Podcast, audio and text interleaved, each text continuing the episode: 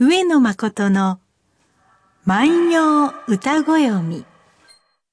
1月11日日曜日。皆さん、おはようございます。毎日放送アナウンサーの上田悦子です。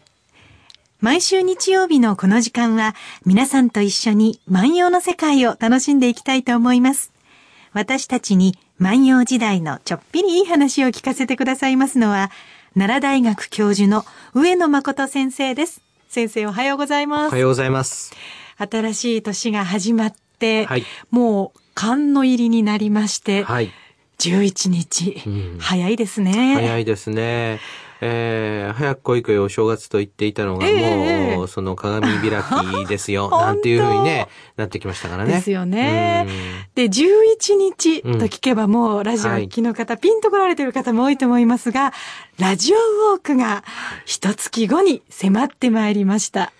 これもうね、えー、あの、関西の一つの風物詩。はい。えー、もう、これ、えー、あとですね、うん、数年したらもうこれは季語になるんじゃないか、俳句の季語になるんじゃないかと思うくらいの、ねえー、このもうお祭りにね、そうですね。あの、なってきたわけですね。今回で28回目を迎えますからね。はいこれね、ラジオを聞いて、はい、その歩くというね、で、しかも新聞持ってラジオを聞きながら歩くと、うん、おインターネットも登場しませんしね、あの、ね、あれですけどもね、うん、なんかね、その、行かれた方はね、うん、この、ものすごい熱気があってですね、その帰りの、その電車のお顔がね、うんうんうん、乗ってらっしゃる方のお顔がもう満足感があるんですよ、不思議な。あの、寒い中を歩いてくださってるんですが、はい、皆さん方がほてったような顔で帰ってくださるというね。うん、あのね、その、例えば何も甘酒出してるわけでもないですしね。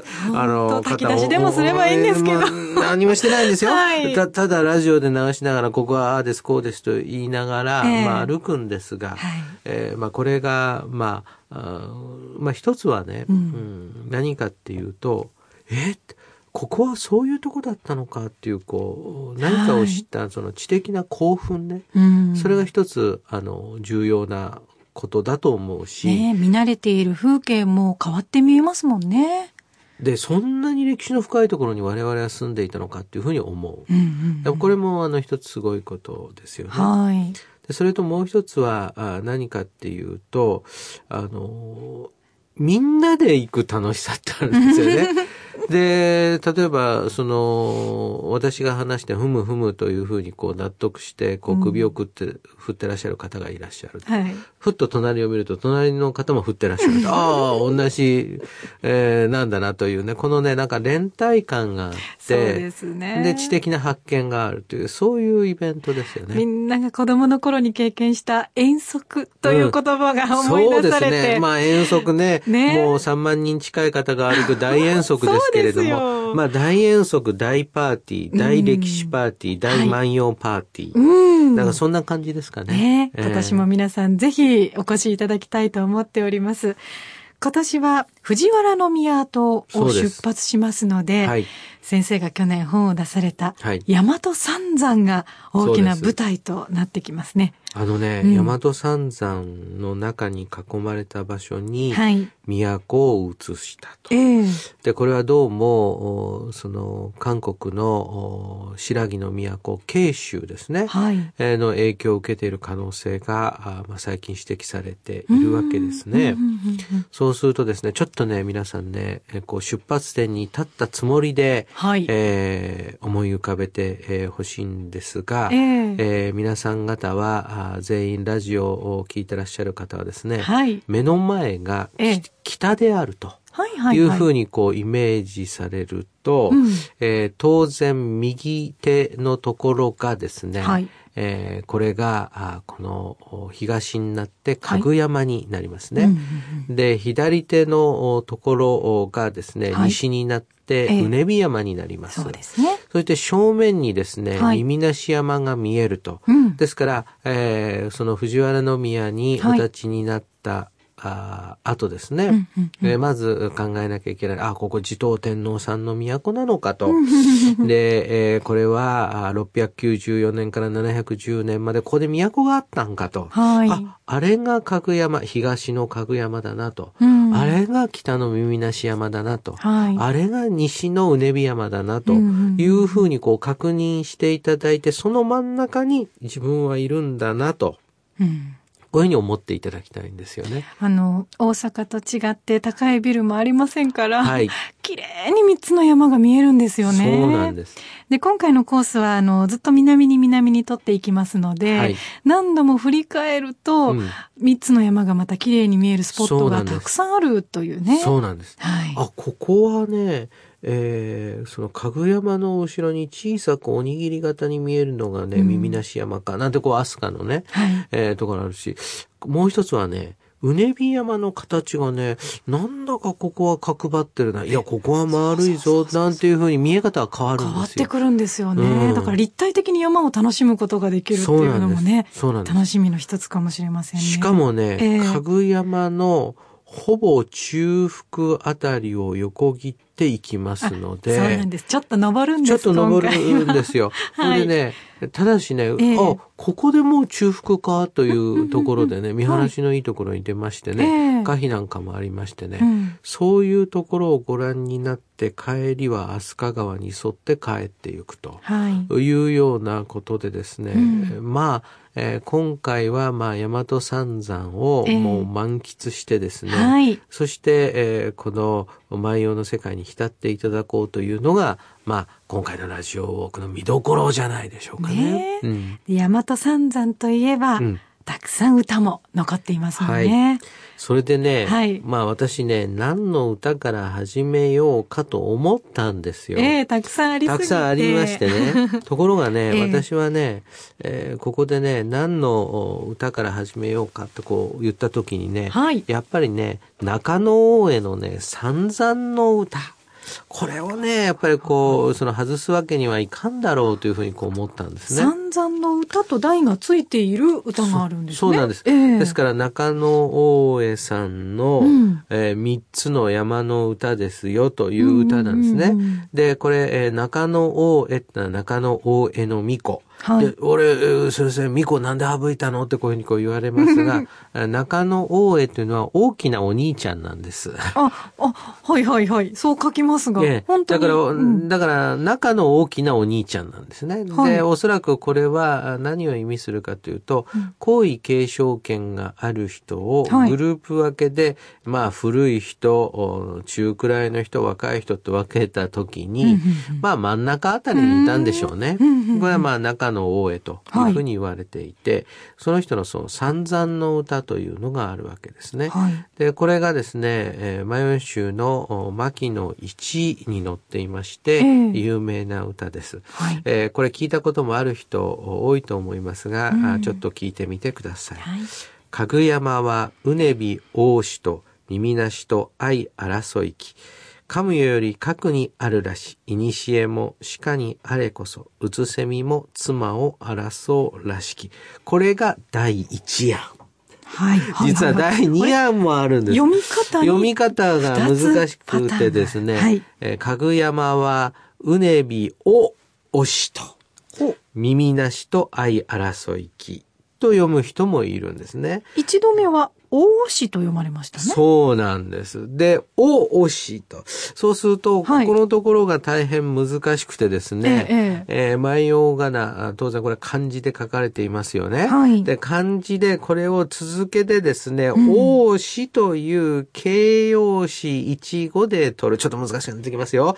えー、形容詞一語で取ると、まあ、立派だわとか、惜しいわとか、男らしいわという意味になります。押すという漢字をイメージすればいいんですかね。そうなんですね。はい。それに対して、ええ、かぐ山は、うねびを押しというふうに言った場合、くっつきの王になってるんですよね、一文字目は。その通り。これね、まあ私が説明すると、えー、助動詞をなんですけれども、はいはいはい、まあくっつきのおでいいですね。くっつきの難しい方のお。ね、難しい方のおでいいですね。はい、そうすると、お、おしといった場合の、おしっていうのは形容詞です。うん、そのおしっていうのは、愛おしい、可愛らしいっていう意味なんですね。そうするとこれは男性が女性に対して、まあ可愛いっていうふうにこう言ってるわけですね。えー、そうするとこれが変わると偉いことになるんですよ。これが変わるとですね、はい、うねび大人って言った場合は、はいかぐ山、女山であるかぐ山が、はい、うねび山が、まあ立派だわ、男らしいわと言って女山であるところの耳なし山と争ったということになりますね。そうすると、女性であるかぐ山が男性であるかぐ山を好きになって、うねび山を？うねび山を好きになって、、はい、耳なし山と争ったと。つまり、女性二人で男性一人を争ったと。三角関係であることには間違いないんですよね。でも、二人が女性ということだね。はいはいはい、はい、それに対して、うねびを押しとってことになると、えー、男山であるところのかぐ山が女山であるところのうねび山が愛おしいは可愛らしいよ、と言って、て男山であるところの耳なし山と争ったと。これラジオ聞いてらっしゃる方ごめんなさい。難しいです。難しいですね。えー、この場合には男性二人が女性一人を争ったということになりまして、なかなかね、そのどちらがいいかっていうのは今もって決着がついてないんです。そうなんですか、はい、意見が分かれているんですかここは。一応私はですね、はい、まあ昨年の7月に出させていただいた講談社の、えー、大和三山の古代という本の中ではですよ、はい、えーを推し説を取りまして、男性二人が女性、うねび山、女性であるうねび山を争ったというふうに解釈をしたんですが、はい、まあ今年のその年賀状には、私は違うと思いますというようなもう年賀状がもう、もう何通、いやもう十数通ですね。私はそれは上田先生には従いませんというね、あの、方があってですね。はい。で、もうこんなにね、あの、たくさん、その、違うという人が多いんだったら僕も説変えようかなと思うぐらい。先生もまだ、迷いますね、迷いますね。でね、まあ、私は根拠としたのはね、はい、あの、古代において妻争い伝説って、妻っていうのはね、えー、これちょっと難しいんですが、はい、配偶者という意味で、男性が女性のことを妻というのと同時に、はい、女性が男性のことを妻と言えるんですよ。そうなんですか。で、これは何を意味するかっていうと、えー、自分のことが主なんですね。中心なんですね。はいはいはい、主なね。主。それにくっついているものが妻なんですよ。刺身の妻と同じ同じなんです。同じなんです。同じなんです。うんうんうん、そうするとですね、えー、これでこう考えるとなかなかその、あれが難しいんですが、はい、古代において妻争い伝説っていうのをつぶさに見てみると、うん。はい、パターンがみんなですね、二人の男性が一人の女性を争うというパターンになっておりますので、その方が女性としては嬉しいわけですが。まあ、そのね、パターンがね、ある、その耳で聞いてパッとこう分かるときには大体そのパターンに沿ったもんだろうというふうに考えてですよ。はい、あの、まあ私はそういう決断をしましたが、そうするとですね、はい、まあどういう歌になるかと言いますと、えええー、かぐ山はうねびを押しと、かぐ山はうねび山が可愛らしいよ、愛おしいよと言って、うんはい、えー、耳なし山と争ったと、うんうん、えー、男であるかぐ山と耳なし山が女性うねび山を争ったと、うん、で神様の時代からこのようである核にあるらしいな。核っていうのは核核しかじかってことですね、うんうんうん、核にあるらしい、はい、いにしえもっていうのは昔もお鹿にあれこそ、昔もそうであったようだなと。うつせみもというのは、うつせみもというのは、はい、まあ現在もということですから、現在も妻を争うらしいと。そうするとですね、この中野大江が一番言いたかったことは何かというとですね、はいまあ、昔も妻を争ったんだが、今も妻を争ってると。今も昔も妻争いは変わりません。これが言いたいことなんです。もう万葉の時代というと随分今からしたら昔なんですが、うん、この時代に昔も今もと言ってるんですね。そうです。ですから、中野上さんも古いですけれども、えー、中野上さんが古い昔からって言ってるんだから、どれだけ古いか。なるほど。うん、そうなると、その山を男性に例えたり、女性に例えたりという発想になってくるんですね。うん。だからおそらくそういう伝説がありましてね、えー、あの、それ語り伝えられてたんですね。で、ところがですね、これはみんながよく知ってる伝説ですので、はい、詳しくその性別を書く必要がなかったわけです。そこでね、それをね、古代の人はね、残してくれなかったんですよ。ああ、そうなんだ。だからね、いや、確かにそうですよ。今でもね、はいはいうん、もうあまりにも分かりきったことなんちゅうのは、はい、あの、書かないですよ。で、で、わ、明かりきったことはね、話題のところああ、もうあれがな、それしてな、もう困って偉いことやったんや、ってこういうふうに言ってもね。上野先生は実は女性だったんですよ。どうとかね、その、いや、わざわざ男性だって言わないですもんね、番組の中では。でね、これが、例えば、音声が残ってればまだいいですよ。これ、まあ、それがね、だから、後にね、女性説、男性説分かれる。で、万葉の歌人でもね、はい、えー、車持ちの千歳なんていう人はね、これはね、あの、女性説、男性説、両方ある。で、これね、分かりきったことで、あれがそれしてなって言ったってね、困ってるんですよっていうのは、もうパンクしてってね、うん、困ってる時にね、あれがそれしてな困ってるんですよって言っても分かるわけですよ。そうですよね。だからね、やっぱりなかなかね、これ判断がつかないんですが、これね、あの、大和の人はもう当たり前のように、あの、知ってたんですよ。